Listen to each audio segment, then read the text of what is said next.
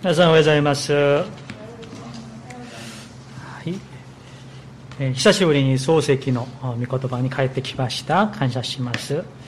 えー、ちょっとあのミスがありまして4回目じゃなくてここ5回目でした。失礼いたします、えー、漱石2章ね。この漱石の2章はですねあのまるで神様がもう一つの創造なさったような、えー、第一章の内容があのちょっと違う言葉でね書かれているから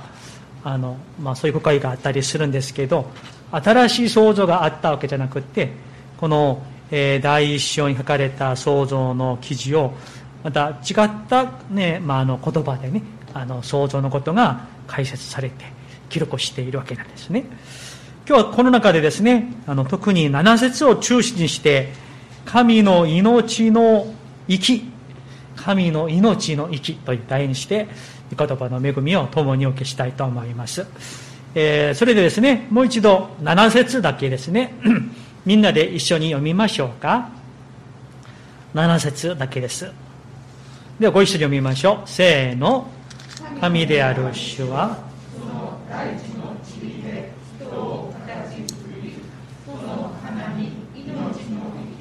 吹き込まれた。それで人は生きるものとなった。アーメン、はい、今日はあのえっ、ー、とまあねあのこれからメッセージちょっと短くなりますので皆さん十分え集中して聞いていただけたらとそう願っております。神様が人を創造するときに、え、大事な2つのことがありますけれどね。その1つ目のことはすでに第一章で学んだ内容ですけど人はただで作られたじゃなくて神の形に、ね、似せて作られた。ことが人の創造において一番大事なことですね。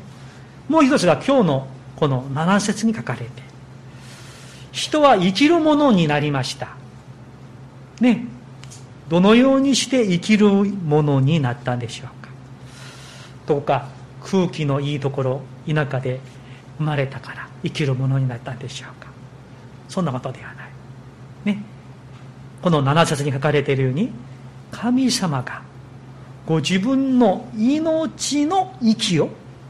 アダムに、エヴァに、人に吹き込んでくださったから、人は生きるものになったんです。つまり、命の源は神様であり、命の主は神であるということです。このことを私たちは一秒でも忘れてはいけないと思います。なぜなら一般的にねあの、まあ、医学的には、えー、まあ、脳が停止したり心肺が停止したらあのお医者さんがねあの死亡を宣告というんですか何年何月何日死亡みたいにねするわけなんです。確かにそれはそうですけれどもしかし私たちは神様を信じる者としてね聖書。いや信仰的に見れば神様がこの人に命の息をもう続けて吹き込んでくださればその人は生きるわけなんですね。でも神様がその命の息を吹き込んでくださることを神様がもう止めるストップしたらその人の命はそれで終わりということなんです。ですから皆さん人の生きること死ぬことはどこにありますか？神の御手の中にあるということなんです。ですから命の始まりも神様であり命の終わりも神様であるということなんです。もちろんですね。まあ神様は一般恩寵というものがありますからいろんな薬とかいろんなね手術方法とかさまざまな研究がですね開発されて開発されて例えば50年前とか100年前ではですねちょっとした風邪でも死んだ人が今はそのね軽い風邪でまあそういうふうにねあのまあいい時代にはなっては いますけれども根本的に命は神の御手の中にあるということなんです。聖書を読むとですね聖書は命の書とも言われるんです。多くのところにですね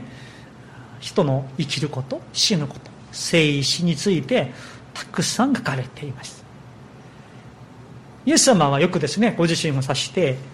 ヨハネの福音書6章35節読むと私が命のパンですと言われました。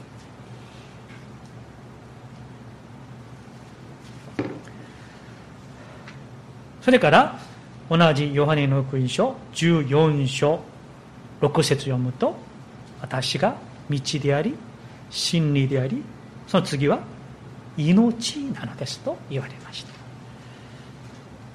またイエス様が天に昇られた後ですねペテロとかヨハネとかその人たちはイエス様のことを命の主命の主とよく言っていました。皆さん本当にそうなんです。神様が命の根源である。イエス・キリストが命の源であるということなんです。ですから私たちがこの神様とイエス・キリストを信じてこの方についていくことこの方の中にあって生きることこそ恵みであり祝福なんです。ところが私たちが生きていく中でいろんなことが起きるわけですね。嬉しいことも起きりますしわあすごいなということも起きますけれども悲しいことが起きることもありますし病気のことが起きることもありますし家族が先に亡くなることもありますしいろんな事故が起きたりするですしね、うん、若いからこそ長生きするかそうでもないこともあったりするんですそんな中で私たちはお互いに、えー、神の知をいただきながら注意してほしいことがあります。まあ聖書をですねいろんなところ読めばわかると思いますが特にですね呼ぶ記を見ますと、えー、呼ぶがいろんな試練に遭うんですね、えー、子供が死ぬ。財産が全部奪われてしまう。で自分は重い病気になってね、うん、苦しんでいたわけでも呼ぶがなぜそんなねその家族に家庭に呼ぶにこんなひどいことが起きたのか呼ぶ自身もその妻もまあ慰めに来て結果的には論争になってしまった友人たちも知らなかったわけなんです。知っているのはただ神様しか知らなかったわけですね。でもですね予防の妻もそうですし、まあ、最初は慰めに来た友人だですけれどもまあ結果的にはですね全部この的な因果応報的な話をするだけなんですよ。もう予防予防さんあなたがもう悪いからねこれは神様からの罰だ。ねあなたが悪いからなんだ。あなたの罪は重いんだ。もうそういう論争がね続くわけなんですでも不思議にですね本当の答えを知っておられる神様は沈黙しておられるのにこの地上では、まあ、呼ぶも呼ぶの友人たちもああだこうだこのせいだあのせいだで論争をねし続けているわけなんです。神の立場立場から見ればある意味で愚かなことかもしれない。ところが呼ぶの場合のですよ本当にこの地上でそんな場合もよくあるかなと思いますけど呼ぶの場合は神様がサタンに呼ぶにその試練を神様が許されたわけですね。それでそんなひどいことが起きたわけなんです。それはなぜ起きたのか。神様だけがご存知である。まあ、結果的にはですね私たちはその最初も結果もまあ知っているから、まあ、楽にですね 読むわけですけれども。結果的に呼ぶはその試練を通して神様をもっと本当に深く知るようになった。もとよい信仰を持つようになった、まあ、また神様子供も財産の祝福も前よりもっと与えてくださったわけですね、うん、そんなふうに呼ぶ気はハッピーアンドでね終わりますけれどももちろん全ての人が特に何かの苦しみにあった時にみんな呼ぶのようだとは言えないと思うんですよ。呼ぶの場呼ぶのような場合もあるかもしれませんがそうでない場合もあるかと思うんですね。例えばね小さな子供が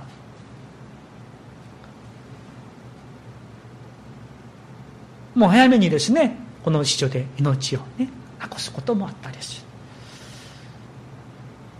神様がですねこの地上でこれ以上苦しまないで神様早くね連れて行ってくださったかもしれない。あるいは何かの苦しみを通してその人をもっと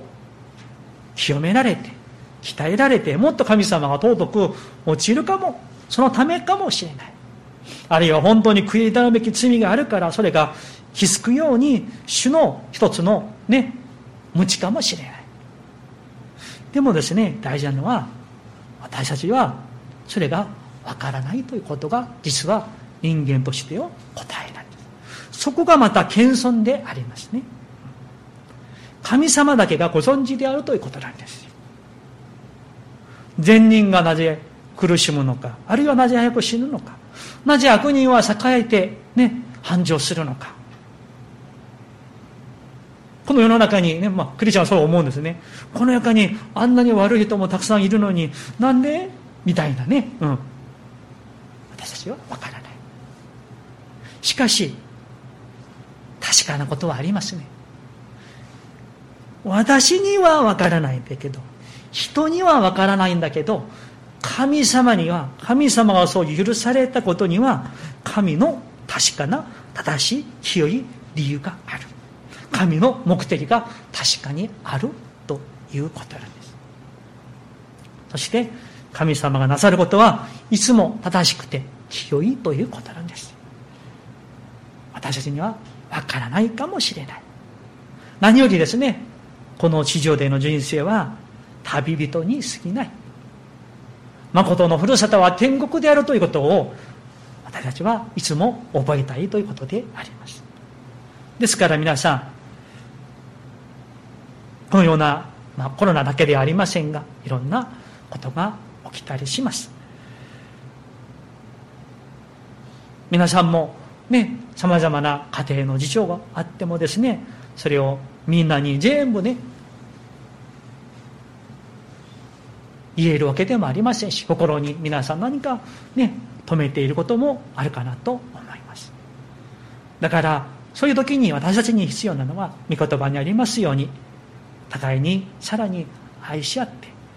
助け合って支え合って祈り合って慰め合ってそしてそれはただ生きるためじゃなくてね御国のために福音のために神のために生きるためなんです。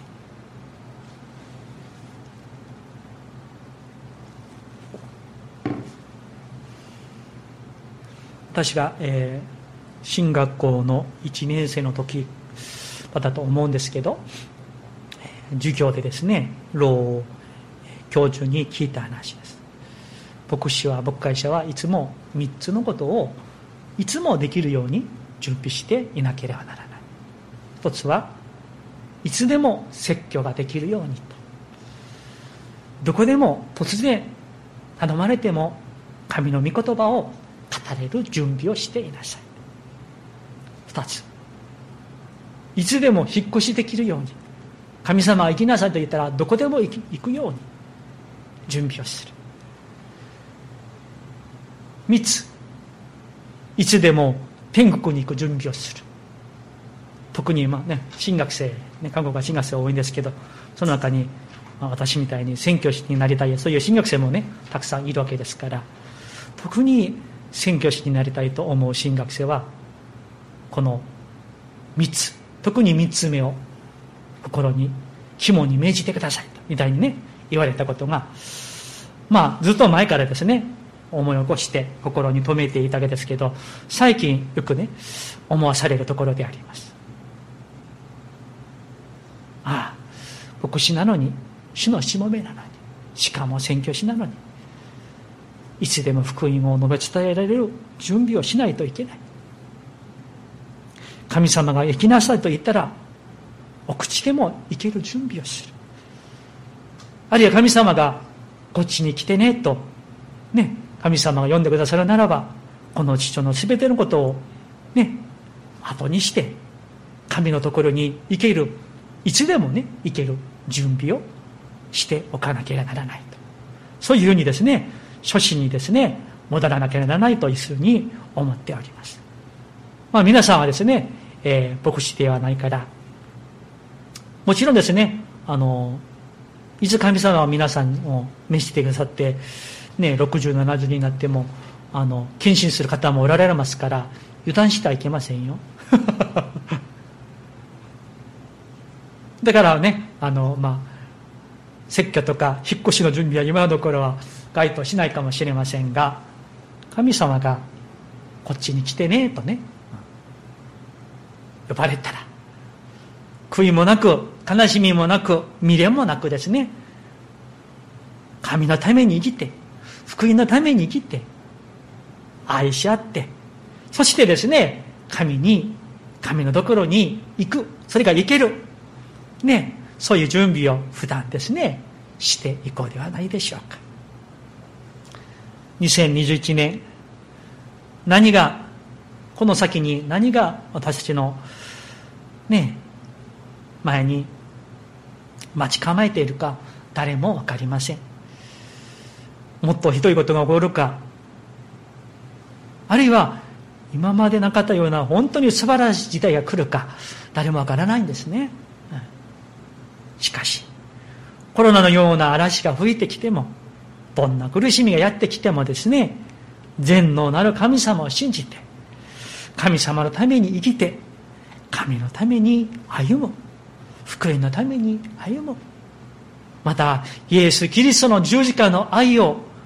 ねそれを実践していくその道こそ祝福の道人生ではないでしょうか。メッセージをやりたいと思います。善のなる神様が私たちと共にいてくださる。私たちを助け私たちを癒しまた主が私たちに命の息を吹き込んでくださる限りは生きていてですね本当にもはや自分のために生きるのではなくキリストのために生きる我らでありたい。妙談に教会でありたいとそういうふうに願っております。私がまず一言お祈りします。その後また司会者お願いします。